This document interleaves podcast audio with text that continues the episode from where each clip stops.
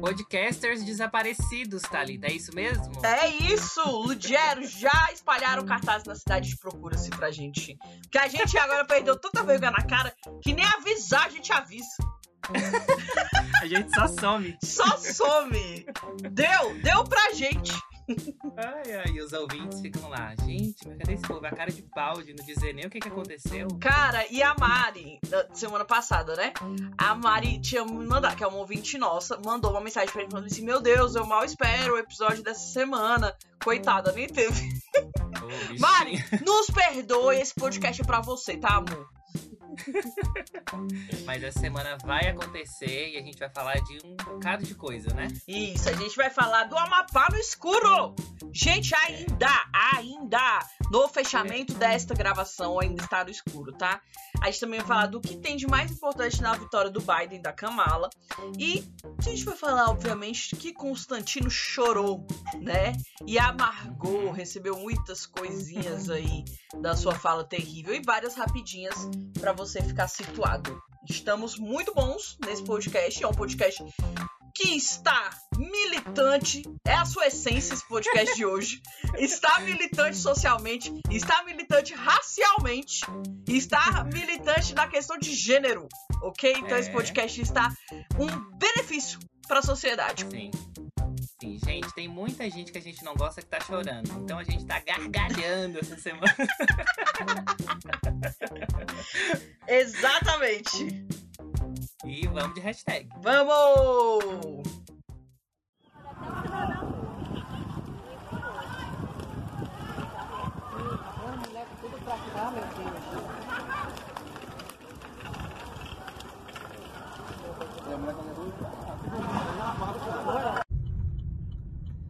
É, meus amigos, a população está muito revoltada. Estamos em uma crise no nosso estado. E é isso mesmo que Thalita disse aí na nossa abertura. O Amapá tá até agora sem luz, né? Assim, tá num rodízio, mas eles estão ficando um, um- um período do dia sem luz mesmo. Que absurdo. E aí, o, o que, que aconteceu? Na, na noite da última terça-feira, no dia 3, os moradores de 13 dos 16 municípios do estado lá do Amapá amanheceram sem energia elétrica. Tá? Gente, 13! 13! Muito É. mais que a metade, quase todo o estado. Sim. E aí, o que, que aconteceu? Uma explosão seguida de um incêndio atingiu um transformador de uma subestação lá de Macapá, que é a capital do Amapá, né? Uhum. E aí, às 8h47 da noite de terça, o incêndio causou o desligamento automático das linhas de transmissão de energia lá na região. Gente. Sim, tava tendo uma chuva muito forte, e aí teve um raio, esse raio causou esse, esse incêndio. Caramba. Segundo o ministro de Minas e Energia, o Bento Albuquerque, Macapá tem uma subestação com três transformadores. Dois responsáveis pelo fornecimento de energia e um terceiro reserva. E aí o que, que acontece? O transformador número um pegou fogo. O transformador número 2 foi parcialmente atingido. Hum. E aí, ou seja, os transformadores 1 e 2 ficaram indisponíveis. E o Aham. terceiro, Thalita, que é o reserva, estava danificado e em manutenção desde dezembro. Ah, entendi, entendi. Então, então o que era pra ser uma reserva pra evitar isso, né, por re- irresponsabilidade e negligência, tá aí. Uhum. O pessoal empurrando com a barriga. Ai, gente, que terror. Tava lá parado desde dezembro do ano passado, bicho. Muito tempo, né? Gente, que absurdo. E aí, o estado do Amapá tem cerca de 860 mil habitantes, segundo a projeção do IBGE para esse ano. E, segundo o Ministério de Minas e Energia, 85% dessa população foi afetada pelo apagão. Ou seja, cerca de 730 mil pessoas ficaram sem energia. Cara, não é então, possível. ainda, né? Sim. E aí, só para situar aqui vocês, o Amapá é um dos sete estados que compõem a região norte do Brasil, que é a nossa região com maior extensão territorial, né? A maior, extens- a maior região do Brasil, assim, de, de, de tamanho. E o Amapá fica lá na ponta do Brasil e faz fronteira com a Guiana Francesa. Uhum. É lá que fica o município de Oiapoque. Uhum, É realmente a ponta norte do Brasil, que o pessoal fala, né? De Oiapoque a Chuí. Exatamente. realmente A ponta norte do, do Brasil. E aí, Que eu tenho bom, muita vontade de conhecer, inclusive. O Amapá? Aham. E o Oiapoque, principalmente. Aham. E aí, bom, se grande parte, a gente estava pensando, né, refletindo, se grande parte de um estado do país que você governa, que você é o presidente da república, tá sem energia elétrica, o que gera já um caos, né? Que afeta muito o cotidiano da gente, né? Uhum. Fica sem água, fica sem poder fazer nada, a comida estraga. Enfim, quem tem Gente, comércio é um caos. os meios é, de comunicação, né? Você não vai ter um celular porque É, o celular descarregou, vai ficar sem comunicação com as pessoas. Sim. E aí, se você é, é- governa esse, esse país e tem um estado desse país que tá sem energia elétrica, você é presidente da república, e você usa muito o Twitter, né, para conversar com seus governados, o que, que você faz, no mínimo, Thalita? Já que você gosta tanto de aparecer em vídeo, né? Já a primeira coisa, se comunicar com aquele estado, né, e com o resto do Brasil, Uhum. dizendo que reconheço, gente, o Amapá, vamos trabalhar para fazer socorrer, estamos com vocês, blá blá blá blá blá. Exatamente. Faz um videozinho simples, né? Pra acalmar os ânimos da galera, mostrar que você tá com eles, né? Que eles não Uhum. estão sozinhos. Beleza. Foi isso que o nosso presidente da república fez, Thalita? Eu acredito que, com certeza, Ludigero, pelo histórico. Ai, ai, viu? O presidente não falou um A sobre a situação, Thalita. E aí, Cara, isso, né, no início. No início não falou um A. Passou três dias não falou nada. E vale lembrar que no segundo turno da eleição de 2018, o Amapá deu 185 mil votos dos 368 mil eleitores que foram lá nas urnas, né? E escolheram entre ele e entre o Haddad. Gente. É, então, quer dizer, ele, ele foi mais votado lá no, no Amapá. Uhum. E aí, mesmo com, com os twitteiros cobrando nos comentários que o, que o Bolsonaro falasse alguma coisa e a hashtag SOS Amapá em alta lá no Twitter, ele não falou nada. Passou três dias não falou nada. Cara, que absurdo. Pelo contrário, no dia 6 de novembro, que já era sexta-feira, ele publicou o seguinte tweet: Bom dia a todos. Nessa manhã estarei na formatura de 600 novos policiais rodoviários federais em Santa Catarina e na inauguração da pequena central hidrelé- hidrelétrica no Paraná. E postou uma foto com uma multidão de gente e água, assim, né? Jorrando, né? Que foi de muito mau gosto, porque no mesmo É. dia os jornais publicaram que a galera tava numa fila enorme lá no Amapá, atrás de Uhum. água. Sim, sim, o pessoal sem água lá no Amapá. Você até falou que acha que ele é sádico, né? É. cara, porque- Cara, eu falei, gente, porque não tem como. Ele gosta, eu acho que ele gosta de provocador nas pessoas, porque é Uhum. um muito mau gosto, gente. A foto é dele no meio da- das crianças e das, dos, dos adultos também, né? Brincando com uma bica de água assim. Gente, que absurdo. Uhum. Sim. E aí ele publicou isso sexta. Ok. Eu acredito que depois de muita pressão, ele decidiu tocar no assunto, sabe? Acho que muita pressão mesmo. Uhum. E aí, na noite do dia 7 de novembro, que já era sábado, quatro Uhum. dias depois, ele postou um vídeo, Thalita, de dois minutos, lendo, lendo um comunicado explicando o que o governo estava fazendo. Gente. O vídeo mostra o presidente quase obrigado a fazer aquilo, sabe? Aham. Não, não tem produção nenhuma. O celular filma assim ele de baixo pra cima. Ele tá lendo mesmo. E aí no. Gente, Ai, tweet. que absurdo. no tweet ele escreveu o seguinte: só isso no tweet. O restabelecimento de energia no estado do Amapá. Nenhuma palavra de acolhimento. De, cara, assim, de cuidado, sabe? Nada. Cara, que Só isso. pessoa ridícula. Que pessoa estranha. Sim. E aí, pois bem, o ministro de Minas e Energia, o Bento Albuquerque, e o presidente do Senado, Davi Alcolumbre, que é do é, que é eleito pelo Amapá, né? Sim, ele é de lá. É, sim, eles estão no estado desde que começou esse caos por lá para tentar resolver a situação do jeito que é possível. Uhum. Ontem, no domingo, o governo federal informou que 76% da energia foi retomada no Amapá. Eles conseguiram consertar um gerador lá da- da- dessa subestação que pegou fogo e também conseguiram geradores de outros estados. a- as Forças Armadas também conseguiram levar, emprestaram geradores e aí eles conseguiram é, restabelecer boa parte da, da energia. Só que Uhum. não é tão simples assim. O que está rolando? Ah, Eles conseguiram realmente restabelecer boa parte da energia e estão fazendo um rodízio entre as regiões do estado para que todo mundo tenha acesso à energia em algum momento do dia, né? Uhum. Só que, segundo o jornal Estadão, o apagão reforça contrastes sociais que já eram visíveis no Amapá. Diferentemente do que ocorre na periferia da capital e cidades vizinhas, as regiões centrais têm alguma estabilidade na retomada do serviço de energia, com o rodízio, eh, e as classes média e alta sentem menos essa crise. Gente. Por exemplo, na residência do presidente do Senado, Davi Alcolumbre, no bairro do, do Trem, que é a região central do- de Macapá, há um rodízio bem definido, com períodos de luz de 6 horas às 12 e de 18 horas à meia-noite. Nas partes mais pobres, não há a mesma precisão. Gente. E aí, os moradores da- das regiões mais pobres, lógico, têm se queixado dessa, dessa injustiça, né? Uhum. E aí, eu tava acompanhando uma usuária do Twitter, que é a Luísa Nobre, que mora em Macapá, e ela tá cobrindo esse caos que tá lá, né? Aham. É, e ela contou numa thread um pouco do- dessa divisão desigual lá na região. Ai, e aí ela gente, tweetou que o tristeza. Hoje cedo visitei os bairros próximos à subestação, que aliás não consegui fotografar porque pediram para eu me retirar, mesmo eu estando do muro para fora, e me Gente. deparei com situações absurdas. Sim. O que mais me dói é saber que toda uma população dos bairros periféricos enfrentam não só o descaso local. O bairro Pantanal, próximo à subestação, na zona norte de Macapá, não tem um minuto de energia e água encanada até hoje. Tweet dela de Gente. ontem. Sim. Um dos comerciantes que entrevistei perdeu em torno de 10 mil reais em carne porque estragou tudo. É, o seu Edmário, que é esse cara, ela postou um vídeo dele depois, precisou investir toda a reserva de segurança da família em um gerador.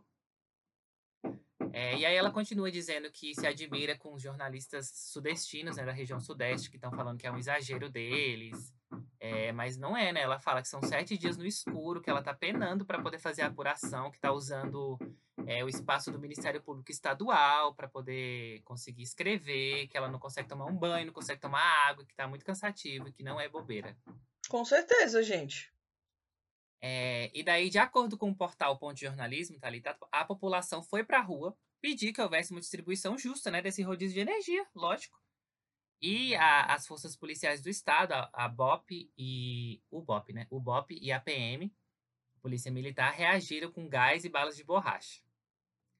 A Edicleia Ribeiro, que é moradora de, de- do Amapá, disse que a população fechou com pedaços de madeira e pneu as ruas do bairro Novo, Novo Buritizal, causando fogo nas principais áreas de acesso e ruas lá na capital, no Macapá. E, como resposta, a polícia começou a reprimir as pessoas revoltadas com a falta de, de solução. E aí ela conta, abre aspas. Chegou a polícia militar tentando afastar o povo. O povo não afastou. Aí chegou o BOP.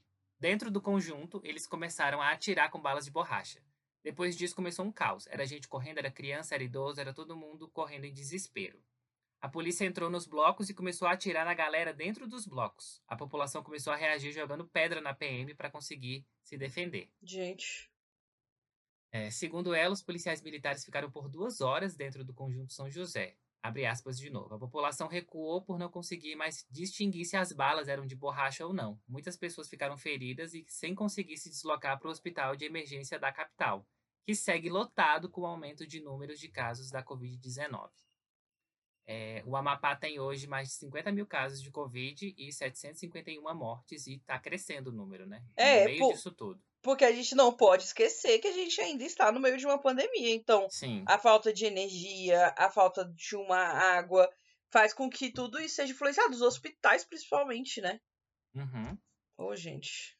É, o governo federal informou que até o próximo final de semana a energia elétrica vai ser retomada no estado todo.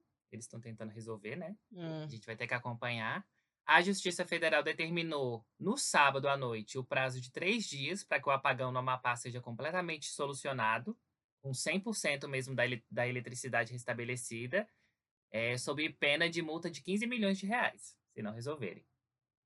Sobre as responsabilidades, né, de quem é responsável por isso, Uhum. por ter acontecido isso, o presidente do Senado, Davi Alcolumbre, afirmou que vai cobrar da Agência Nacional de Energia Elétrica, ANEEL, uma investigação rigorosa sobre as responsabilidades da empresa responsável pela subestação que pegou fogo. Para o Alcolumbre, a concessionária Linhas de Macapá Transmissora de Energia, LMTE, deve perder a concessão e o empreendimento deve ser assumido pela Eletronorte, que é a estatal responsável por parte do fornecimento de energia lá no Amapá. Olha só, por isso que eu odeio privatização, porque Uhum. a privatização é muito bom, não vai faltar coisa. Olha aí, ó, a negligência deles deixou esse gerador aí e lascou todo mundo. Sim, porque eles não estão preocupados com a população, né? Estão preocupados com o lucro, né? Exatamente. É, ainda segundo o, o ponto de jornalismo, Thalita, o Amapá possui uma das tarifas de energia elétrica mais caras do Brasil, bicho. Tu acredita Gente, que absurdo, gente. Sim. No bairro do Congós, um dos mais antigos e tradicionais de Macapá, a população relata que o problema de falta de energia é histórico. E aí um dos moradores conta o seguinte: há uma revolta com a companhia elétrica do estado que não faz um acompanhamento da situação precária, principalmente dos bairros mais populosos e periféricos da capital. Os valores cobrados na tarifa de energia são exorbitantes e variam entre 500 e 750 reais. Hum. Gente, E não é possível. Ele termina, afinal, o que justifica esses valores criminosos, sendo que esses valores com taxa de, de energia consomem quase todo o valor de um salário mínimo, né? Verdade. Exatamente. Sim. E aí, Thalita, para nós, moradores do. Distrito Federal, para a gente ficar de olho, porque o governo do Distrito Federal marcou para o dia 27 de novembro o leilão para a venda de parte da Companhia Energética de Brasília, a SEB, né? Exatamente. O aviso foi publicado na sexta-feira no Diário Oficial do DF e prevê a venda da SEB, que é o braço da companhia responsável pelo fornecimento de energia elétrica aqui no DF. Exatamente. Isso aí, ai, gente, olha, é uma coisa que que a toda privatização em si, né? Aqui em Brasília Uhum. principalmente, são muito injustas. Por exemplo, estão falando várias vezes da privatização do metrô, sendo que todas as vezes que dá o problema do metrô aqui em Brasília, são partes da manutenção do aparelho que já é privatizada. Ou Uhum. seja, já é a privatização que está deixando a gente na mão. Então, se Uhum. for privatizar tudo, os, os, as passagens vão aumentar e a gente vai continuar tendo um serviço que não é bom. Sim. igual esse serviço aí, cara, pagar 500 reais numa conta e eles não arrumarem um gerador, um transformador, gente. Sim. E vai completar amanhã uma semana sem energia, né? Pelo amor de Deus, gente. Não, é ó. da. O perigo da privatização. É bom a gente ficar de olho. Exatamente. Mas aí vão falar que a gente é comunista, aham. Ai, ai, esse comunista é, é ter o mínimo de empatia pelo próximo, né, gente? Então. Eu sou sim! Mas enfim, gente. Ai, que, que a ajuda chegue é, rápido no, no Amapá. Eu sei que muitas ONGs, muitas pessoas estão ajudando as pessoas lá, mas é, tem que vir do governo mesmo, né? Porque eles que precisam é, resolver essa situação. sim. Então que que a isso gente possa ser resolvido mesma. logo. Que a gente dê a mesma importância, né, que dá para as outras regiões do país, pro norte, né, que é tão esquecido mesmo. Exatamente. Nossa, eu queria muito conhecer o norte. É uma das minhas maiores vontades agora. Belém deve ser tudo. Tudo! tá bom. Então vamos de próximo assunto, então, né? Vamos, vamos, vamos continuar. Vai sair. Vai, sa vai, Mel. Quem, Não quem manda sou eu. Vai. Vão apostar como você vai? Vão apostar como você vai? sair. Vão? Não vou sair. Você vai sair de uma maneira ou de outra. Você vai sair, que aqui eu não. Sim, gente, a gente usou esse vídeo maravilhoso do caso de família da Cristina ali pra, é, como uma, uma analogia, né? Do Biden expulsando o Trump da Casa Branca. Essa ideia não foi nossa, foi de um Twitter já é, que fez, foi a Ta, o Talisson, né? O Aham, Talisson isso. Mariano que fez essa montagem, essa analogia, né? Pegou esse recorte aí, a gente achou demais e trouxe aqui pra abrir o nosso segundo assunto, né? Porque, É, como o diria. Biden- Hum, O Biden tá na luta até agora, né? Porque o, o- Trump não aceitou ainda, não. não, ele, isso aí, ele só vai aceitar, eu só vou dizer que ele aceitou quando ele Ah. dá os parabéns. É, é verdade. Né? Inclusive, o New York Times fez um editorial, você viu? Não Lindíssimo. vi, não vi. Não um vi. editorial em vídeo com É. uma montagem de várias vitórias e, e, consequentemente, perdas de outras pessoas, né? Aham. É, e aí a narração falava bem assim: todo mundo perde alguma vez, né? E Uhum. foi assim, em tal, tal, aí com várias imagens, né? Aí tinha até o Brasil chorando, Gabriel, o. Não é o Gabriel Jesus, não, é o Gabriel, aquele outro Gabriel, que eu esqueci o nome. É, chorando no 7x1. e aí, a- aí eles falando, né, que sempre é, a gente precisa ser um bom perdedor. E aí mostrando Uhum. várias pessoas que perderam, mas parabenizando. E aí vem o Trump, né? E bem assim. E aí, inclusive, a Hillary Clinton, né, falando e tal, não sei o quê. Aí, antes de entrar ele, vem um- uma gravação de um debate em 2016 entre ele e a Hillary Clinton. É, O cara falando bem assim: e se você perdesse o, pro Trump, né? O que, que você ia falar? Ele falou assim: ah, eu não gosto de falar disso, não, não gosto de perder. Aí a Hillary vai e fala assim: ah, deixa eu responder isso. Aí ela fala que ele nunca gostou de perder, ele não sabe entender que ele é, é, não é invencível. Aí ele fala: todas as vezes que ele não foi citado pela. Aí ele, ela fala uma revista de negócios. É, Hum. que, ele, que o negócio dele, que as empresas dele nunca não foram citadas, ele falou que essas empresas, essa, essa instituição de prêmio, né, tava É. contra ele. Todas as vezes que não sei o que, não sei o que, tava contra ele. Aí ela foi citando, né? Aí ela falou assim, o que ele, o jeito que ele pensa é doentio. É um jeito muito problemático de se pensar que ele não pode nunca perder. Aí logo Aham. depois o New York Times fala: Pois é, Trump, mas agora é a sua vez. Você está na hora de ser um bom perdedor. Você vai conseguir fazer isso. Somente fale, assuma que perdeu. Ai, Cara, é vai, excelente. E vai com Deus. E vai com Deus. Beijão! Ai, Fica com ai. Deus. Pois é, gente. Como vocês já sabem, como diria a Vanessa da Marta, da Mata, da Marta, da Mata, é só isso. Não tem mais jeito, acabou. Boa sorte, tá? Meme da menina do Trava na Beleza. No, no, naquela figurinha que a gente tem, amigo. Ela para assim, dela né? no carrinho. Não, dela no Ah, carrinho sei. de, de mercado, mandando beijo e fazendo só um tchauzinho. É isso. Sim, gente, porque agora não tem mais como voltar atrás, né? E o Joe Biden e a Kamala Harris são a chapa, né? Os dois são a chapa que governará os Estados Unidos nos próximos quatro anos. Que foi Uhum. uma vitória do povo de Deus, né? Amiga, como é sempre. Kamala ou é Kamala? Não sei. Eu falo Kamala. Eu É? adotei é no meu coração. Eu adotei no Então meu é coração Kamala. Então é isso. Então é isso. Vocês sabem muito bem, gente, que nesse podcast a gente não tem apego com sotaques, tá? Porque É. nós somos brasileiros, mas enfim. Gente, as eleições né, estadunidenses protagonizou os Trend Topics desde o dia 3, que foi na terça-feira, que foi o Uhum. último dia pra votar. E aí Uhum. veio aquela ansiedade, né? Aquela desesperança, porque o Trump estava à frente em muitos estados, né? E até que o acreditar foi surgindo de pouquinho e tomou conta de todo mundo, né? E o Uhum. resto vocês já sabem, né? Eles foram eleitos aí no sábado, né? No sábado Foi, no a mídia realmente bateu o martelo, porque ele virou na Pensilvânia e aí não tinha mais como o Trump conseguir a vitória.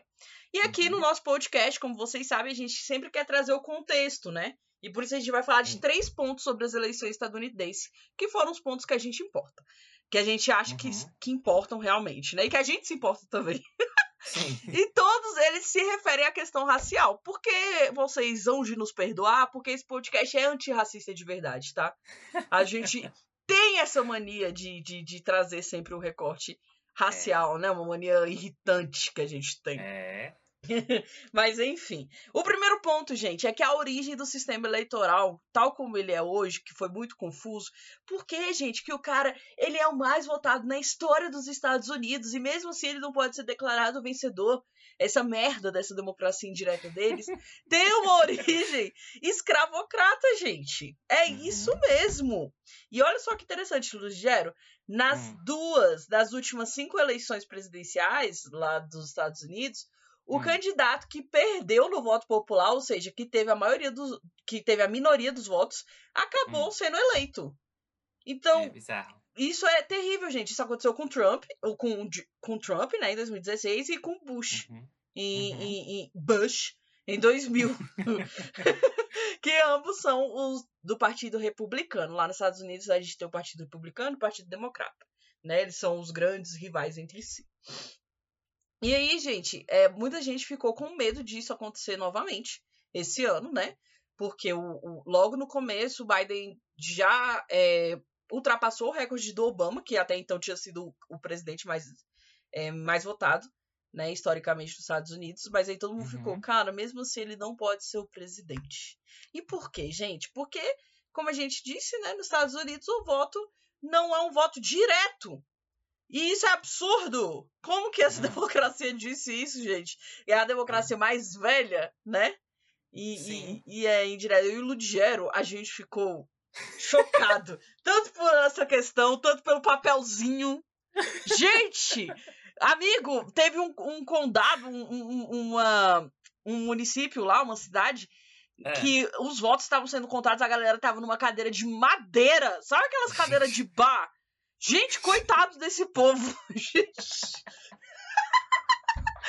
Cara, é absurdo isso, gente. Não, Ai, Amiga, mas não são os fodão? Não são o top dos não top? são? Não são a, a- a potência? A potência Uai. mundial? Ai, ai, viu? Por isso que, por isso que a China odeia os Estados Unidos. Estão certos eles. Mas enfim, gente.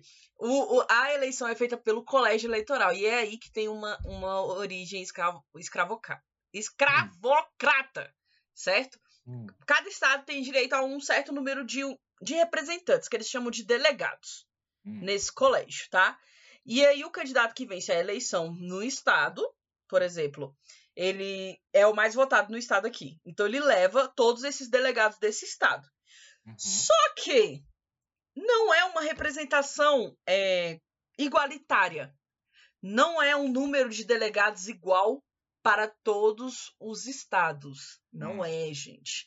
O que faz com que, se um candidato ganhar com muita margem, gente, do outro candidato em alguns estados e perder por uma pequena margem em outros, gente, ele continua podendo se eleger, mesmo tendo Uhum. menos votos populares, mesmo tendo menos votos diretos, gente. Que foi o que aconteceu Uhum. nessas duas eleições aí.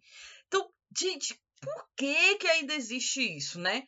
É por conta dessa raiz dessa injustiça racial estrutural. E aí a gente tá usando como base aqui os pensamentos do pesquisador Marcos Queiroz, né, Hum. que é professor e doutorando de direito na UNB, e também do professor de História e Ciências Políticas em Harvard, Alexander Keissar, né? Então, Hum. ele- o, o que eles dois dizem é que o sistema do colégio eleitoral ele é parcialmente democrático. Não é democrático inteiro, né? Porque nem todos os votos têm o mesmo peso e eles não são tratados de forma igual. Então, Uhum. o que aconteceu? Ao longo de 200 anos, a oposição desse sistema, né, a adoção do voto popular para a eleição presidencial, é, era uma coisa muito grande e ela não partia dos estados menores, mas sim dos estados do sul. E a gente sabe que os estados do sul, como a gente já disse aqui, tanto no na época dos protestos, né, por conta da, da morte do George Floyd, do assassinato do George Floyd, os Hum. estados do sul têm o- essa origem é, racial, né, de racismo mesmo muito grande, né.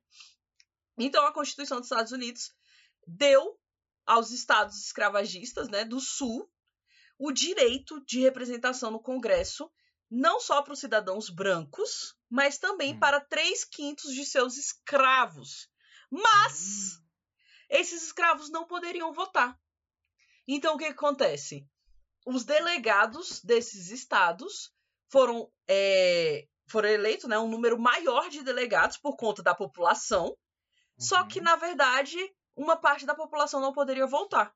Ou seja, uma mínima parte da população que é branca, Hum. que é escravagista, poderia votar e tinha maior representatividade na, na votação nacional por conta disso. Olha que absurdo. Eles usaram judicialmente, constitucionalmente, os corpos pretos para fazer os seus interesses. Gente do céu, não sabia. Ah, é naquela thread, né? Você me mandou? E isso. Não E não. E aí, a distribuição é, dos votos, né, do colégio eleitoral é equivalente à representação do Estado do Congresso. Por isso que aconteceu que aconteceu é, dessa forma. E aí, com o fim Uhum. da escravidão, a vantagem dos estados do, do sul, né, que, que, Hum. que eles pediram, né, ficou ainda maior, gente. Por quê?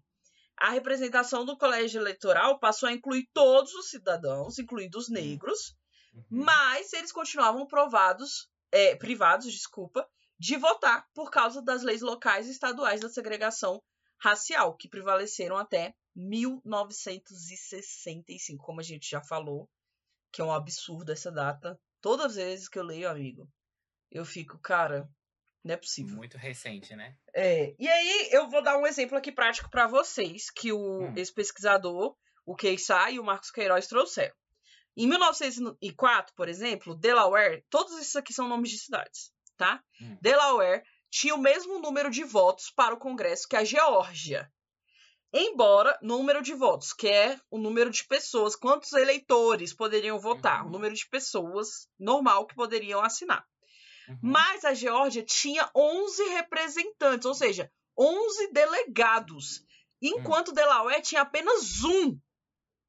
Ou seja, mesmo tendo a mesma população que poderia votar, a Geórgia tinha 11 pessoas que contavam na, na- no, final, no final, né? Enquanto Delaware tinha apenas um. E aí, nesse mesmo ano, Ohio tinha o mesmo número de eleitores que nove estados do sul juntos. Hum. Mas, juntos, é, o- esses estados tinham 99 votos no colégio eleitoral, ou seja, 99 delegados, enquanto Ohio tinha apenas 23.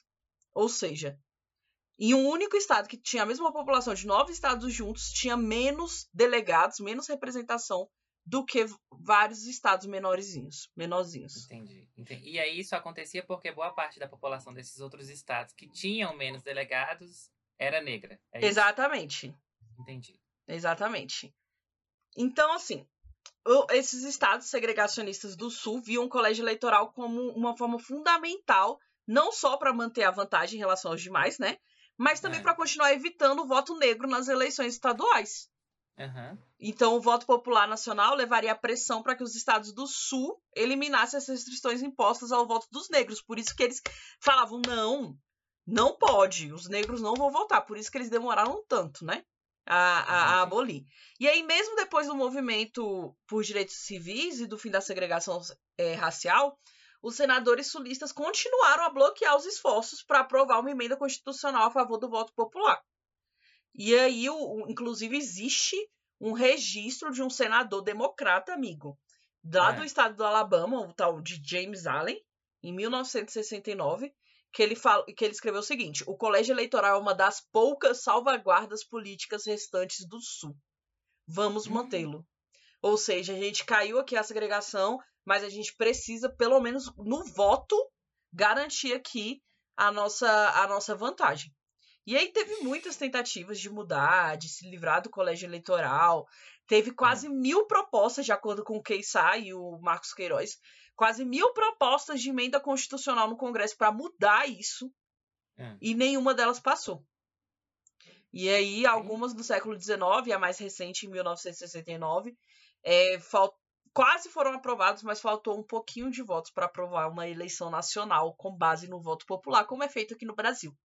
É isso, gente. A maioria votou? É isso. Tá eleito. Não precisa dessa representação aí de desses delegados que é de origem é, escravocrata, né?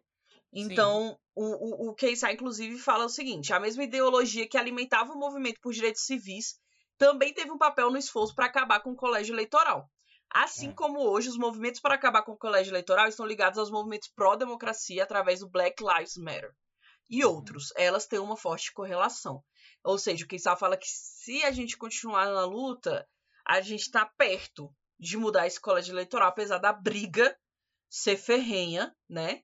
A da briga ser muito forte, a gente consegue sim. E agora com Biden e a Kamala, né? A Uhum. gente pode ter muito mais força, né? Então, vamos ver o que E vai se fosse assim, os republicanos perderiam um monte de, de, Muito! de né? Pra Sim. começar, o Trump não, nunca nem chegaria ao poder, porque o Obama Sim. foi o, o, o mais votado. Uhum. Gente, isso é absurdo. Eu estou chocada, amigo. É. É Enfim. bizarro demais isso. Bizarro. E aí, gente, o segundo ponto que a gente queria trazer é que a vitória do Joe Biden e da Kamala Harris é resultado principalmente da luta de movimentos negros, é o que dizem os pesquisadores. E aí a Uhum. gente trouxe aqui a fala de um deles, que é o Ronilson Pacheco, que inclusive mora em Nova York, foi um dos, das pessoas que é, reportaram aqui para o Brasil, né, pela Globo News, o que Hum. estava acontecendo lá. Ele é negro, ele é teólogo e ele também é pesquisador na Universidade de Colômbia, lá Hum. nos Estados Unidos. E aí, em entrevista à CNN, ele disse o seguinte: a mobilização da comunidade negra por movimentos de ativistas e artistas negros foi fundamental para esse resultado. Foi tão determinante para a virada e para o desempenho do Joe Biden quanto a própria estratégia do Partido Democrata. Ou seja, ali a luta dos, dos direitos eh, raciais, dos movimentos raciais, estão pau a pau com tudo o que o Joe Biden fez propriamente dito. Ou seja, é Uhum. muito grande, né? Sim. Essa Sim. representação. E aí, com relação à vitória do democrata em Geórgia, por quê? O que aconteceu? Geórgia é um tradicional estado que vota no Partido Republicano, né? Uhum. Conservador. Inclusive, o filho do presidente deu o nome para sua filha de Geórgia com essa homenagem. E aí ele virou um meme porque o Biden virou e ganhou na Geórgia. E aí o pessoal falou: Meu Deus, o- o Eduardo Bolsonaro agora vai ter que mudar o nome da filha dele. Ai, coitado da minha. Gente, isso que eu chamo de cadelinha. Gente, Nossa, cadelinha, viu? Do Trump. Enfim. E aí, com relação a essa vitória do, do democrata na Geórgia, o Pacheco evidencia o trabalho da advogada e ex-deputada Stacey Abrams é, como responsável para que o, o Estado escolhesse, pela primeira vez desde 1992, um candidato democrata. E aí, Uhum. que a, a Stacey também é negra, né? E aí, para o pesquisador, a atuação das igrejas negras também tiveram um papel crucial no resultado do pró-Biden, né? E aí ele fala, essa mobilização veio do trabalho gradativo da Stacey, junto com a mobilização das igrejas negras, que, Uhum. que, que foi importante na virada, como todo o movimento do Black Lives Matters. Só que o, o Pacheco diz, faz uma ressalva, né? Que ele diz que o Biden teve menos votos do que ele esperava da comunidade negra.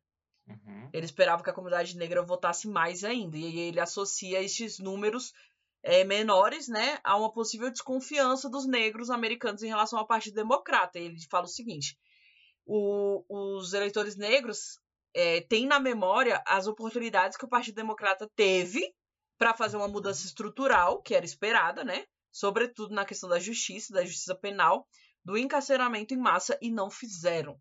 Assim Uhum. como muita gente aqui no Brasil tem muito ressentimento do PT, porque eles poderiam ter feito Sim. muito mais coisas e eles não fizeram, né? Sim. Então eles poderiam ter essa questão. E aí agora. E, e O outra que a- coisa, amiga, é Hum, achar também que todos os negros pensam de uma forma só, né? Isso é meio que racismo também, né? Que a gente pensa de uma maneira só, que todos os negros têm que votar num partido só, né? sim, sim, exatamente. Porque aí o pessoal fica usando isso pra diminuir o movimento, né? Mas não, gente, são Sim. pessoas como as outras, tá? Sim. Se algumas pessoas são loucas de votar no Trump, é o direito delas. e aí, por último, o que, que a comunidade negra espera, de acordo com o Ronilson lá, né? Eles estão esperando pra ver o que, que o Partido Democrata vai fazer, né? Que a primeira missão foi tirar o Trump da Casa Branca. E agora a segunda é rever como o Partido Democrata, embora tenha uma, uma representante negra, que é a Kamala, né? Vai efetivamente ouvir as reivindicações de décadas da comunidade negra. O que, que eles vão fazer sobre Uhum. isso? Mas é um cenário otimista, né? Porque a gente tá com um novo começo aí, né? A Sim. gente tá tirando o Trump, gente, porque é igual uma pessoa falou. Não se trata de esquerda, direita, não se trata de coisa, se trata de terraplanismo. Se trata de não existe vírus. Se É. trata de várias coisas absurdas, né? Que não é mais uma discussão política, uma, uma discussão mesmo mentirosa, uma discussão, sei lá, sádica, enfim. É, amiga, é aquela coisa que a gente fala que é a gente voltar a, a discutir as coisas de um ponto assim, né? De sanidade. De verdade, né? Exato, exatamente. Porque que é senão, isso, acho. senão vai ser só ladeira abaixo.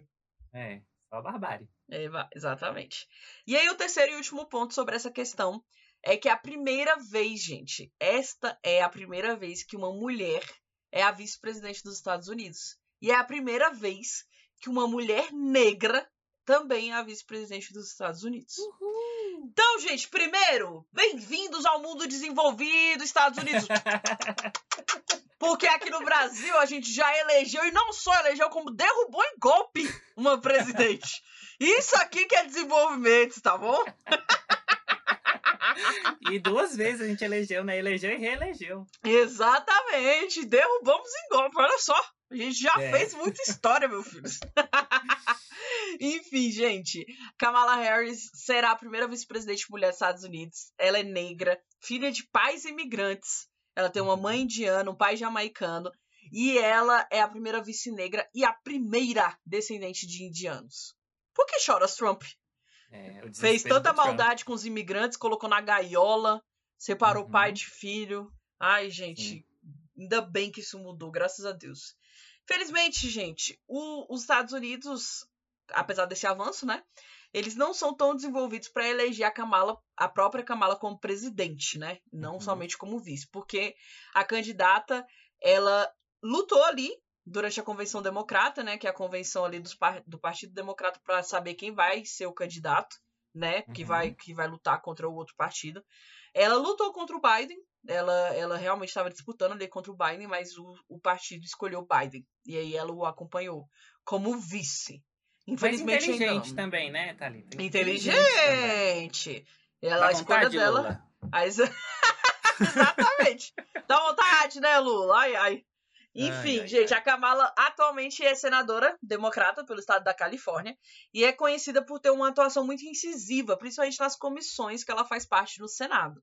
Ela tem como uma prioridade reformar a justiça criminal dos Estados Unidos, que é Massa. tão importante, né, Sim. que tem é, é, aí prejudicado tantas pessoas periféricas não brancas nos Estados Unidos, né? E o El Uhum. País escreve o seguinte sobre ela. Kamala Harris, 55 anos, nascida em Oakland, Califórnia, não gosta de falar de si mesma. O que, sem dúvida, não é uma boa informação para o cargo que vai desempenhar a partir de agora. Nas entrevistas que deu, sobretudo quando lançou sua campanha pela indicação democrata, confessou aos jornalistas que elas teriam, eles teriam que arrancar as palavras dela fórceps, Gente, porque não era boa em falar de si mesma. Sem dúvida, é uma questão de berço, de educação. Em suas memórias, Kamala escreve que foi criada para não falar sobre si, já que tal coisa era considerada narcisista e vaidosa. Claro, se você não quer que ninguém te defina, é melhor que você mesmo faça, aconselhou a sua mãe, que a acompanhou por perto por toda a vida até sua morte em 2000 2005 de câncer de cólon. Morreu novíssima, a mãe dela. uhum. E aí a Kamala gosta de cozinhar, adora dançar, gosta de inventar jogos de palavras, fala um pouco de francês, mas apenas o suficiente pra se virar, tá? Que ela não é cadeirinha da França. ela teve uma infância feliz, e despreocupada, mas ela não se esquece do fardo racial que ela carregou e que ela sempre vai carregar, né? Uhum. Inclusive, essa herança dela, racial, fez enfrentar, em um dos debates da candidatura que ela fez com o, o Biden, né? É, uma, uma pergunta muito incisiva, que foi um ponto alto do debate entre eles dois. Hum. Que ela, ela falou o seguinte: Biden, por que, que você trabalhou durante anos no Capitólio com senadores que apoiaram a segregação racial e se opuseram à integração escolar, transportando crianças brancas em ônibus diferentes das crianças negras. Por que, que você passou pano pra isso? E aí ela falou: eu andava de ônibus todos os dias e eu era uma daquelas meninas. Ela jogou isso aí na cara do Biden. Eita. Tei, né? Tei, e, vamos tei, de, tei. e vamos de impeachment do Biden, né? E vamos de golpe! E vamos... E aí, amigo, tem umas coisas. Cara, ela tem uma visão. Ela me lembra bastante a, a Michelle Obama. Porque Hum. se vocês já leram o livro da Michelle Obama, a Michelle, ela é como se fosse assim. O Obama é muito sensível, muito Uhum. emotivo, e a Michelle ela é muito racional, ela é muito centrada. E aí a visão dela de mundo é uma coisa muito esclarecida, muito clara. E, a- e me lembrou muito a Kamala também. E porque, olha só isso aqui. Em 2014, ela se casou com Douglas Emhoff, que é um advogado de sucesso dos Estados Unidos, que também é divorciado e tem dois filhos, né? E aí, ela, inclusive, esses filhos gostam muito da Kamala, né? E afetuosamente chamam ela de Momala. Bonitinho, né? Só que até ela se casar, por muitos anos, ela manteve a vida pessoal dela totalmente separada da carreira dela, da política. E ela É. disse o seguinte: por causa do meu cargo, eu estava ciente de que, se levasse um homem para um evento, as pessoas imediatamente começariam a especular se estávamos ou não em um relacionamento. Eu também tinha consciência de que as mulheres solteiras na política são medidas por um padrão diferente do dos homens solteiros. E aí ela diz que é, fez isso, sabendo que ela nunca daria o passo de sair com um homem de braço dado em público até saber que ele era a pessoa certa com quem ela se casaria. Olha só. Nossa. E aí, gente, esse homem, a partir do dia 20 de janeiro, né, vai ocupar a residência da vice-presidência e se tornará Uhum. o primeiro segundo cavaleiro da história dos Estados Unidos, gente. Isso é muito bom. E aí a Kamala ela tem muito carinho pros filhos do marido, né? E ela sempre eh, fala, toda vez que ela tem oportunidade, né? Ela Uhum. sempre fala muito bem deles. E é muito lindo essa relação que ela tem de eh, ser excelente nas duas partes, né? Porque a mulher é isso, né? Mas, tipo, apesar de todas as coisas que ela viveu, né? é, Uhum. dela ser negra, dela ser filha de imigrante, ela ser tão. é, se esforçar e, ser, e ter tanto êxito, né? Nas partes profissionais e pessoais, né? O E aí? maridão saiu em vantagem, né? Se deu bem. Óbvio! Vai virar segundo Ai, ai, cavaleiro. ganhou na loteria. E aí, gente, o El País classifica a Kamala não apenas como a número 2 do Joe Biden, mas como uma provável candidata à presidência em 2024. E aí Uhum. eles falam, já que o ex-vice-presidente da, da era Obama, né, dificilmente concorrerá a um novo mandato por causa da idade dele. Hoje ele tem 77 anos. E lá Sim. ele vai ter 81. Então, velhinho, né? E É, aí, velhinho. esse era o posto, né, que ela aspirava há mais de um ano quando concorreu, né, para a convenção. E aí ela permite sim, a Kamala permite sim que ela vislumbre esse, essa mudança aí é, geracional. Ela ainda tem esperança, sim. Inclusive o nome dela foi indicado por Barack Obama quando ele estava prestes a deixar a Casa Branca em 2016 né, para o Partido Democrata. Mas ela tem uma coisa, ela odeia ser comparada ao Barack Obama. Ela não Hum. gosta. Ela fala: não me definam com base em algo que um homem já fez antes. Eu tenho meu próprio legado. Uhul! E vamos de presidente negra e mulher em 2024, gente. Eu acredito! Vamos demais. A amiga é isso, ela é visionária, ela é inteligente. Ela falou: eu não posso bater de frente agora com ele, eu vou de vice e depois. Exatamente, ó. O velho tá ali, ó. Ela, ela tá dando um golpe no velho, gente. É, Não tem o Sugar Daddy, é o Sugar Political dela, gente. Sugar Presidential. Eu amo, gente. E a gente precisa entender que é, não tem como a gente a gente ver um histórico desse e achar que ela vai fazer coisas ruins, né? E a gente Uhum. sabe que as decisões dos Estados Unidos é, provocam, re- é, reverbera aí por todo mundo, né? Sim. Por conta da, Sim. do status dele, dos poderes, do, do, do, do capital que eles têm, tanto de Sim. poder quanto financeiro, né? Então, a gente fica feliz sim. E vamos esperar para que 2022. Vale lembrar que a galera saiu nas ruas, né? Nos Estados Unidos, É. quando foi anunciado. E eu tô só esperando 2022 pra isso acontecer também. Ai, tomara, viu? Tomara, Thalita. Tomara, tomara, e, tomara. E, e quem quiser saber sobre o Biden, vai pesquisar, porque aqui a gente não vai falar dele. Não Quem vamos. A gente fez um recorte, gente, do racial, porque a gente é esse podcast. E você teve aí a Globo News, você teve aí o Jornal Nacional pra fazer lá do Biden. Enfim, tem a internet aí pra ti, né, Anjão? Vamos falar muito sobre ele por aí. É isso. Vamos de próximo assunto. Que a gente deu uma respirada agora aqui, ó. Mas quero dizer que o próximo assunto é pesado, mas tem um final feliz. É, Eu vamos. acredito no final feliz. Ótimo, Que- vamos. que- que- Gente.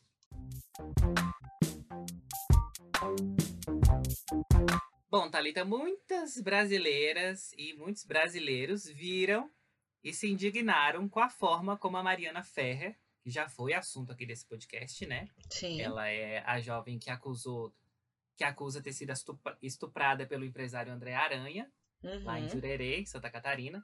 É, muita gente se indignou do jeito que ela foi tratada durante o julgamento do caso dela, né? Exatamente. É, o, o advogado do acusado de estupro atacou a Mariana, é, assim, falando palavras pesadas para ela, né? E num tom muito agressivo. E o promotor e o juiz ficaram quietinhos, não, não reagiram, não falaram nada, né? Pra, pra parar esse advogado, né? Eu acho que não deve ser o comportamento de um advogado durante um julgamento, né? Óbvio que não. E aí, é... o que, que aconteceu? Nem todo mundo se indignou. Hum. O, o economista e comentarista e escória da sociedade brasileira, o Rodrigo Constantino, achou que era uma boa ideia comentar o caso da, da, da Mariana, o que aconteceu nesse, nesse julgamento. É, achou que era uma boa ideia comentar esse caso num vídeo e dizer que castigaria a filha dele, Thalita, caso a filha dele chegasse em casa e dissesse que tinha sido estuprada é, porque tinha bebido demais e perdido a consciência. Cara, eu fiquei transtornada. Gente, é uma coisa assim, sabe? Su assim, bizarro. Você, alguém te conta, você não acredita. Você lá Exatamente, exatamente. Porque é tão Você fala. absurdo que não pode ser possível. Ainda mais por, por, por ser uma pessoa que tem espaço né, Uhum. na mídia. Sim. E a gente sabendo também dos detalhes do caso da, Sim. da Mariana, né? Mas é ok. Aí, é, essa fala do Constantino teve consequências para ele, né? Porque a Jovem Pan, a Record, a Zero Hora, a Rádio Guaíba, o Jornal Correio do Povo e a editora Record encerraram os contratos que tinham com, com o economista. E só o jornal Gazeta do Povo que manteve o contrato com o comentarista depois desse vídeo que ele fez. Amo. Só que, assim, o Gazeta do Povo, vale lembrar, gente. Já estou falando. O Gazeta do Povo tem um pezinho no Ah. conservadorismo, no bolsonarismo, tá? Aham, Foram eles que deram asas pro, pro, pro Eustáquio, sei. aquele lá que foi preso, preso político, entendeu? Foram eles que fomentaram várias coisas. Às vezes eles soltam uns textos totalmente é, baseados em especulações. Então não me, Uhum. não me surpreendeu. Mas eu só Sim. queria que as pessoas prestassem atenção nisso. Sim. E aí, Thalita, a cantora Anitta, nossa cantora Anitta aqui do Brasil, reagiu a esse comentário do, do Constantino, né? E aí no Instagram ela comentou: Se eu te encontrar dormindo no sofá, ou porque você bebeu um pouco a mais numa reunião de amigos, ou porque alguém colocou uma droga na sua água pra não ter que ouvir essas bostas que você fala, e eu comer o seu pi um cintaralho, a culpa também foi sua, então? Só pra só para saber caso alguém esteja interessado. Coitada da sua filha e de você que nunca vai saber quem são seus filhos de verdade, porque nunca que vão compartilhar a vida deles com um ser vivo desse. A Anitta comentou isso. E aí, o Rodrigo, em resposta, durante uma live na quinta-feira, eh, ele chorou ao citar a fala da Anitta, essa fala dela. Ai, patético, sabe? Patético, patético. E, e afirmou que esta fala seria prejudicial para a filha dele. E aí abre aspas. Ah, tá. A fala da Anitta. Aham. Ai, ai, viu? Abre aspas. Você imagina o que é ver uma Anitta massacrando teu pai como um defensor de estuprador. Você imagina o que deve ser isso na cabeça dela. Uai, querido. Gente! Uai! E ser estuprado e o pai dizer que vai deixar de boa e não vai denunciar o estuprador? Vai castigar ela. É. Ah, para. Logo após esse comentário dele, Thalita, o... os olhos do comentarista se encheram de lágrimas. Mas, ai, eu não aguento a atuação, sabe? Mas logo ele se, ele se recompôs e continuou o ataque à, à Anitta. Olha, não te respondo como pensadora. Te respeito. Não, não, não te respeito como pensadora, nem como mulher. Ai, Todo ai. meu esforço. E todo meu esforço ao educar a minha filha é justamente para ela ser o seu oposto. Tenho tido muito sucesso. Gente. E aí a Anitta rebateu. que o, o pau quebrou nesse dia. É, ela respondeu: Que alívio saber que eu não, que não tenho seu respeito. Se você me admirasse, eu precisaria rever todos os meus conceitos e ver onde errei. Torço muito para que sua filha seja realmente como você acha que ela é, e que seja por vontade própria. Já tive colegas que eram deixadas na porta da escola pelo pai, uniforme todo fechado, saia abaixo do joelho. Quando o pai saía da vista, ela abria a blusa, enrolava a saia até ficar curta, pegava os cigarros que dava para as amigas guardarem para ela, por medo do pai conservador, rezando para que ela seja do seu agrado por vontade própria para sempre. Desejar liberdade e não poder ter é a é a coisa mais terrível que existe. E tomara que o destino nunca faça ela passar por tremendo horror. Ir para casa sabendo que não pode contar pro pai seria terrível. Gente, Uhum. que esse Constantino, Thalita, se foda. Cara, e a filha dele fez, né, um vídeo. Hum, Fez um eu não vi isso. ela fez um vídeo falando sobre Hum. isso e disse que ela estava muito abalada porque afetou muito porque ela conhece o pai dela e sabe que, a que o pai dela é uma pessoa que tem caráter, que é contra o estupro, como qualquer pessoa de caráter é, e diz que se acontecesse alguma coisa com ela, ela sabia que o pai não faria isso, ficaria do lado dela. E aí ela, ela falou, né, que ele iria atrás de quem cometeu o crime, denunciaria a pessoa, porque qualquer pessoa, qualquer pai de caráter iria fazer isso. Uma pessoa iria fazer isso. Só que aí fica a pergunta, né? Se ele faria isso, por que, que ele falou que não faria? É, uai. Aí ela falou bem assim: fiquei- ah, eu só fiz esse vídeo porque eu precisava falar, porque eu, eu li tanta gente falando que eu tenho um pai que é a favor do estupro, porque eu sei que ele não é isso. Querida! Existe um disse. vídeo! Um É. vídeo. Ela tá em negação, porque é difícil mesmo, viu? É. É difícil mesmo ter tá- que lidar e- com um pai, um pai que, que faz isso.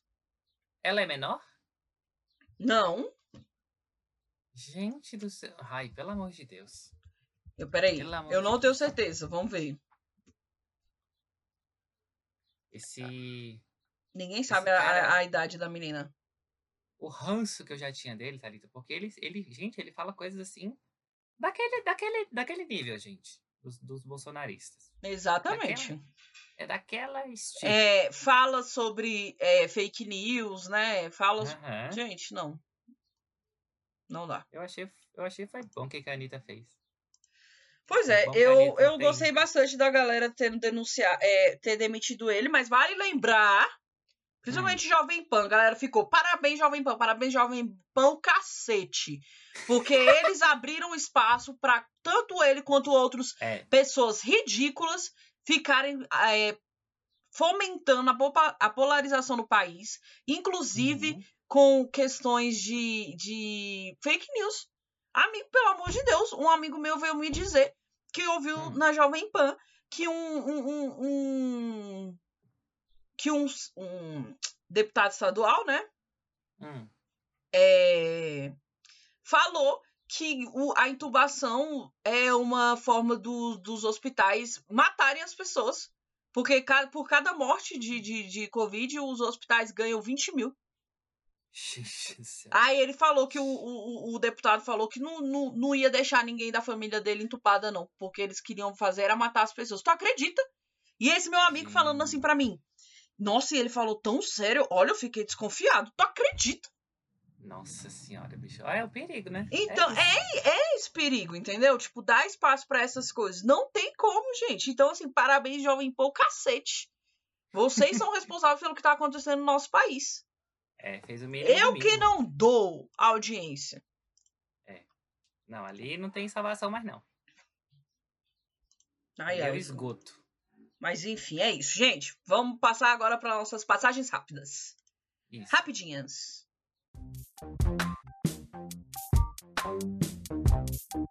Gente, começando as nossas rapidinhas, a gente, como a gente falou aqui do caso da Mari Ferrer, né? A gente só queria relembrar o que aconteceu para deixar registrado, né?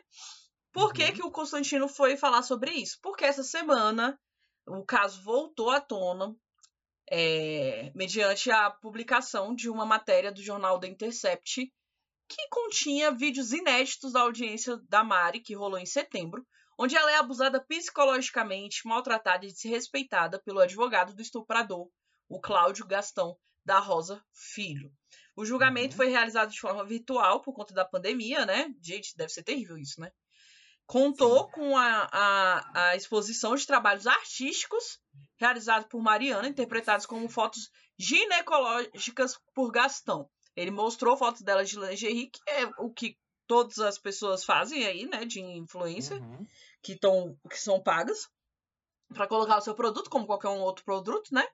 E falando bem, Sim. olha aqui, fotos ginecológicas, mostra que ela estava aberta para investidas e tal. E aí ela, ele completou dizendo: jamais teria uma filha do nível de Mariana. Disse, ele falou, né? E aí a Mariana se revoltou com essa postura, ela chorou, né? Ela ficou muito mal, porque a gente também ficou muito mal, porque ele era um escroto. E aí ele falou: não adianta vir com o teu choro dissimulado falso e essa lábia de crocodilo. Olha isso. E aí no vídeo, inclusive, tem a parte da Mariana falando, é, é, pedindo, é, excelentíssimo, eu tô implorando por respeito. Nem os acusados são tratados do jeito que eu tô sendo tratada. Pelo amor de Deus, gente, o que é isso? Ela pediu isso aos prantos, né? Ela Uhum, pediu isso sim. aos prantos, gente. É... Ai, gente, ninguém merece, viu? E aí, quando ela pediu isso, o juiz sugeriu que parasse a gravação, né, para que o...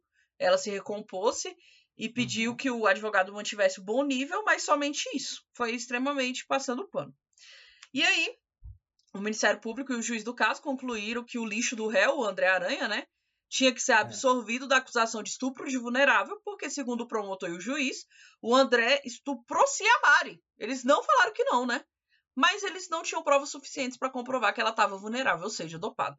E aí vale só a gente dizer que no processo, além dos laudos periciais, tinham o que, que comprova o rompimento do, do ímen, né, a existência do sêmen do acusado na Mari. Também tem um relato do motorista dizendo que a Mari estava dopada quando pegou ela. A mãe da Mari também tem testemunho dizendo que ela chegou alterada. Várias testemunhas no processo afirmam. É... Calma, algumas testemunhas falam que ela estava alterada e outras testemunhas falam que ela não estava alterada. E uhum. o exame toxicológico deu negativo. Então, assim, o que muitos juristas falaram foi: como é que o relato dela não tem credibilidade alguma? Não tem peso algum. Por quê, gente? Por que, que o juiz não interrompeu os maus tratos que a Mari estava sofrendo na audiência, gente? Sim. E aí a galera ficou indignada, várias manifestações foram feitas nas ruas de diversas cidades, como Brasília e São Paulo, contra isso, né? E agora a gente não sabe como é que fica. Vários juristas falaram que é impossível esse, esse, essa sentença é, ser revertida. Ser mudada? Aham, uhum, diz que é impossível. Porque na lei, judicialmente, realmente, é, se eles falaram, se eles foram pelo viés das provas físicas e não das testemunhas, é, eles vão realmente dizer que é isso e pronto, e acabou. O que pode acontecer é que o Cláudio Gastão pode responder, que o promotor pode responder por algum processo, mas uhum. somente isso. Mas provavelmente o André vai continuar livre. Então, assim, gente, como que a gente vai mudar essa cultura que prova que a, a, a, a, a menina foi estuprada? O tanto promotor quanto o juiz falaram, ela foi estuprada sim, só que não pode ter a, a, acusação não foi comprovada que era vulnerável, só por conta dela não não ser comprovado que ela estava vulnerável. Gente. Que sistema é esse, né, Thalita? Que que sistema? É Como é que a gente vai falar para as pessoas denunciarem, né, amigo? Se na, no lugar que elas poderiam ter alguma proteção, elas não têm. Enfim. Sim. Vamos ver o que, que acontece. É chocante, viu? Chocante, chocante. Chocante. Mari, fica com Deus, viu? A gente tá mandando muitas orações aí. E vamos continuar aqui nossas. Aqui é um bloco só, gente. Aqui a gente vai tudo de uma vez. Isso. Vamos aqui para a próxima. É uma notícia boa. O, o Wilson. O govern... É, é, até então, né, governador do Rio de Janeiro, Wilson Witzel, não está em exercício, né, mas ainda tem o cargo. O Wilson Witzel, ele foi expulso do, do, palácio, do Palácio das Laranjeiras, que é a residência oficial lá do, do governo do Rio de Janeiro, né, Thalita? Sim. Uhul. Uhul. O tribunal, o tribunal formado por desembargadores e deputados estaduais que julga o impeachment do, do governador afastado, decidiu na quinta-feira que ele e a família dele teriam que deixar o palácio, que é a residência oficial do governo do Rio de Janeiro. Foram seis votos a favor e quatro contrários à proposta do relator do processo, que é o deputado Valdec Carneiro, do PT. Ele comunicou que, ele, o governador, comunicou que pretende. Não, ele, o, o relator, uhum. comunicou que pretende entregar o acórdão hoje, antes do prazo total. Que é, assim, oficializar, né? Entregar o acórdão e oficializar de que, de que eles saiam, ele e a família saiam da, do palácio. Uhum. E a partir da, dessa publicação será iniciado o prazo de 10 dias para a desocupação do palácio e de 20 dias para a apresentação de defesa do Witzel. O tribunal decidiu também que vai dar continuidade para o processo de impeachment e pela redução de salário do Witzel. Só notícia boa. Só notícia boa, né? pois é, eu só ficaria mais feliz se eu soubesse que isso não era uma questão política, né? Ah, é, que a gente discutiu aqui, né? É, infelizmente. Mas é. enfim, mas enfim. Vamos de esperança. Vamos de esperança. Por quê, gente? Porque enquanto todo mundo tava vidrado nas eleições dos Estados Unidos, né, Luigi? Aqui é. no Mundinho BR as coisas estavam pegando fogo, né?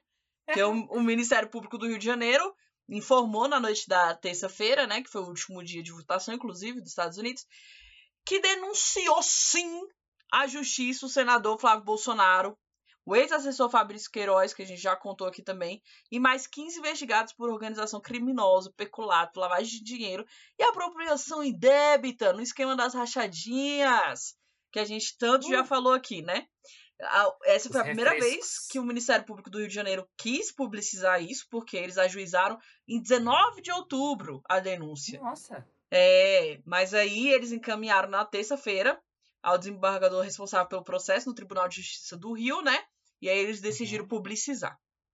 E aí, vale dizer aqui que em setembro a 33ª Vara Civil do Tribunal concedeu a liminar proibindo a Globo de divulgar informações sobre o inquérito. Olha isso, Uhum, né? é. E a Globo afirma que a decisão judicial foi um cerceamento à liberdade de informar, e realmente foi, né? Uma vez que a Uhum. investigação era de interesse de toda a sociedade. E aí, nesta quarta, a reportagem do jornal O Globo revelou o depoimento de Luísa Souza Paz ao Ministério Público em setembro. Quem é Luísa Souza Paz? É uma funcionária de Flávio Bolsonaro que contou que era obrigada a devolver mais de 90% do salário. Ah, nossa, coitada, essa foi a que se deu pior. Porque Tá, 90% do salário, gente. E aí, segundo o Globo, né, o primeiro contra-cheque dela, no período que trabalhou lá no gabinete, tinha um valor bruto de quase 5 mil reais. E aí a reportagem diz que a Luísa apresentou os extratos, os extratos bancários para comprovar que entre 2011 e 2017 entregou por meio dos depósitozinhos ali, ó, e transferência 160 mil para Queiroz. Gente, 160 mil, gente. E aí, depois de pegar o dinheiro, né? é, quando ela recebia, ela já solicitava um depósito para conta de Fabrício para dar esse esquema aí da rachadinha, gente. Uhum. E aí, o que que rola agora, né? O, o- a denúncia foi encaminhada para o órgão especial do Tribunal da Justiça, por quê? Porque o Flávio tentou pelo menos 10 vezes barrar o trabalho dos promotores, tá? Uhum. E, e aí, numa dessas ações, que ainda vai ser decidida pelo Supremo, o Flávio conseguiu direito a foro privilegiado. Então, por isso, a denúncia do Ministério Público foi encam- encaminhada para o órgão especial do tribunal e não para um juiz de primeira instância. A galera já se, se adiantou aí nesse, nesse, nesse sentido, né? E aí, agora Aham. cabe a esse órgão especial, Tribunal da Justiça do Rio, aceitar ou não a denúncia do Lud. Em caso positivo, os acusados vão se tornar os réus, né? E o processo judicial tem início. Mas, quando concluir a análise, o relator coloca o seu voto à disposição dos demais desembargadores para eles votarem sobre a denúncia e decidirem. Mas não, há- não tem previsão nenhuma, gente, de quando isso vai acontecer, tá bom? A defesa do Flávio diz que está impedida de comentar informações. Uhum. Isso está impedido, né? Mas pode afirmar que o parlamentar não cometeu qualquer irregularidade e que ele desconhece supostas operações. Aquele lá que ele tá jogando toda a culpa no Queiroz, e o Queiroz é um lixo de aceitar toda a culpa, inclusive, né? Sim. Enfim, gente, me poupe, né? Me poupe. Mas é uma coisa que eu tava pensando esses dias, porque assim, os Bolsonaros ganharam, assim, é, visibilidade porque o pai foi pra presidência e tal. E aí descobriram, quando a pessoa ganha visibilidade, começam a investigar mais, né? A olhar mais de perto o que tá fazendo. Agora tu imagina o quanto que deve ter disso na- nas assembleias legislativas dos estados e nas, nas câmaras de vereadores do Brasil Uhum. inteiro. Exatamente. Bicho. É uma ponta do iceberg, né? É.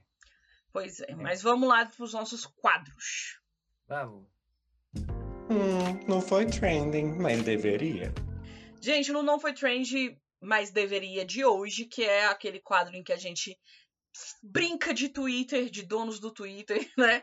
E traz aqui à tona um assunto que deveria estar nas bocas do povo, mas infelizmente não esteve em tantas bocas assim para se tornar trend.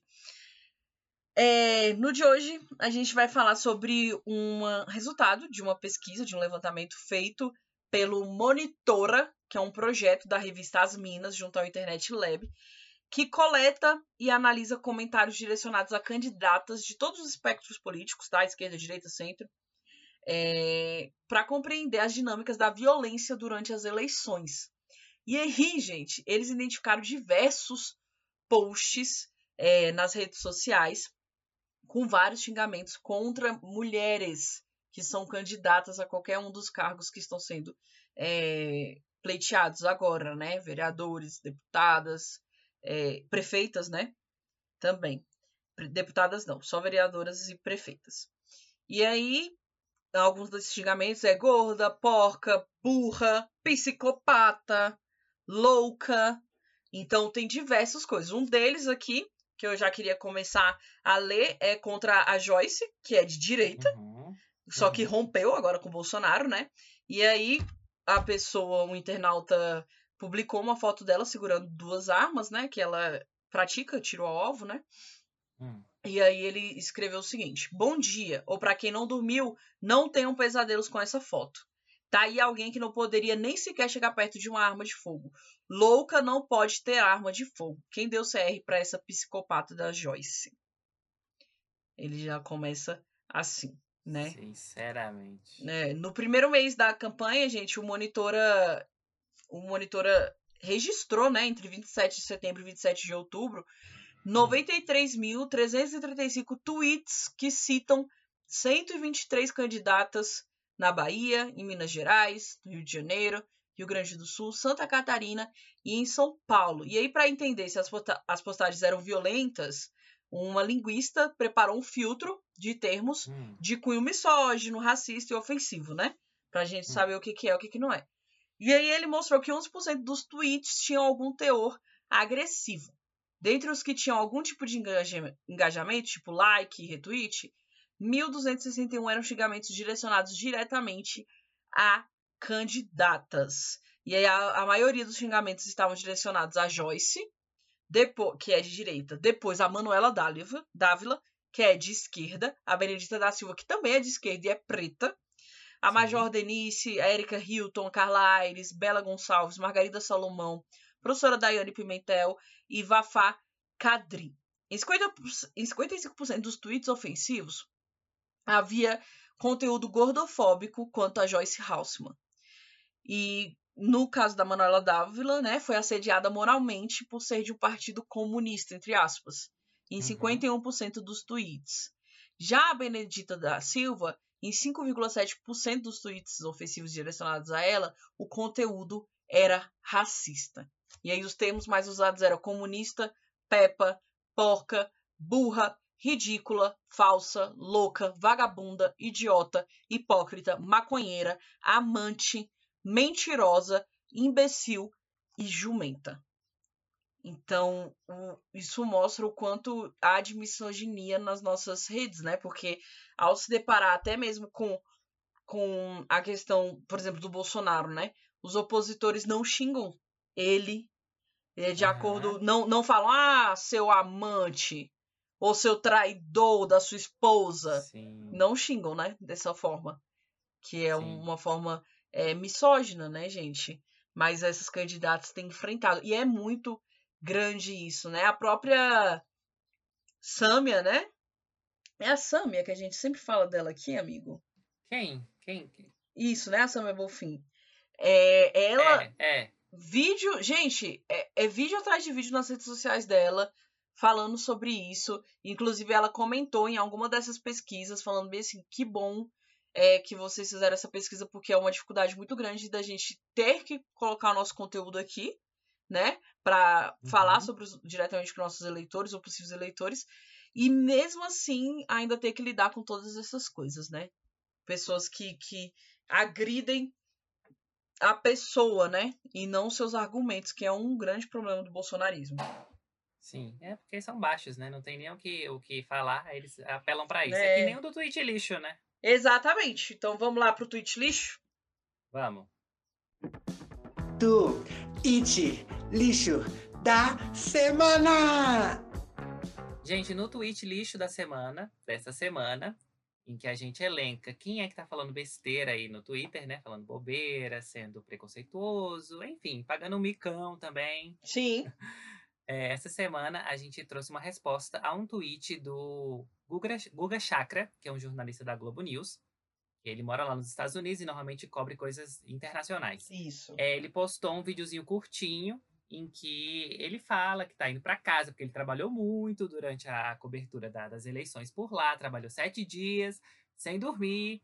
E aí ele mostra o jornal, o The New York Times, é, oficializando a vitória do Biden e tá se despedindo, né? Falando, gente, vou dormir agora. e aí uma querida pessoa chamada Eliana Braga, ela tweetou o seguinte, como resposta a esse tweet do Guga. Ele não consegue entender qual o procedimento real das eleições americanas? Então tem problemas sérios. Eu já Hum. desconfiava. Uns choros, essa fixação pelo cabelo desalinhado. Normal nunca foi. Piorou muito. Olha isso, Gente. gente. Cara, Gente. é absurdo. Ou seja, o jornalista tá ali se matando Uhum. durante todos esses dias e a pessoa se acha no direito de primeiro ser louca, porque não Uhum. não não tá aceitando um resultado. E aí ainda falar sobre o trabalho dele, gente, de uma maneira tão pessoal. Não tava falando do trabalho, né?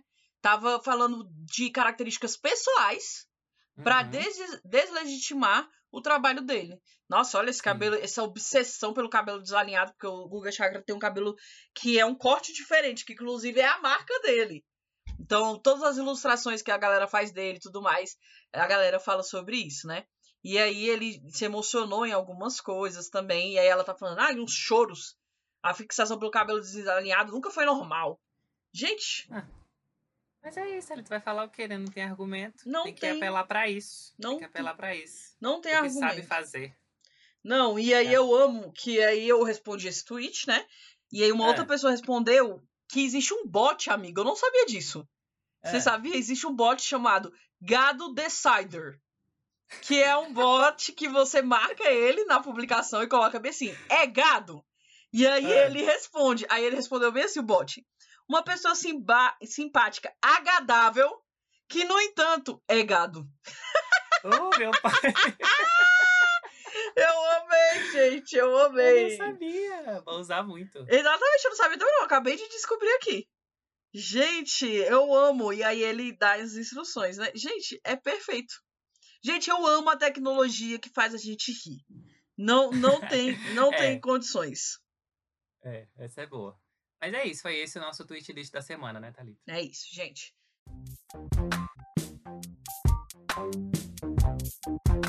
Gente, então é isso. Acabamos o episódio 24 deste podcast que você ou ama ou odeia, não tem como ser meio termo. E a gente tá muito feliz, a gente tava com saudade de gravar. Tá muito difícil Sim. aqui em ambos os casos, tanto o meu quanto do É. Gero. Mas vamos perseverar aí. Pra... Porque a gente não quer trazer também uma coisa nada a ver, né? A gente quer sempre trazer conteúdo bom pra vocês. Mas é Sim. isso. Uma ótima semana. Vamos pra cima. Tá acabando o ano. Vamos terminar de fazer as coisas que a gente tem que terminar.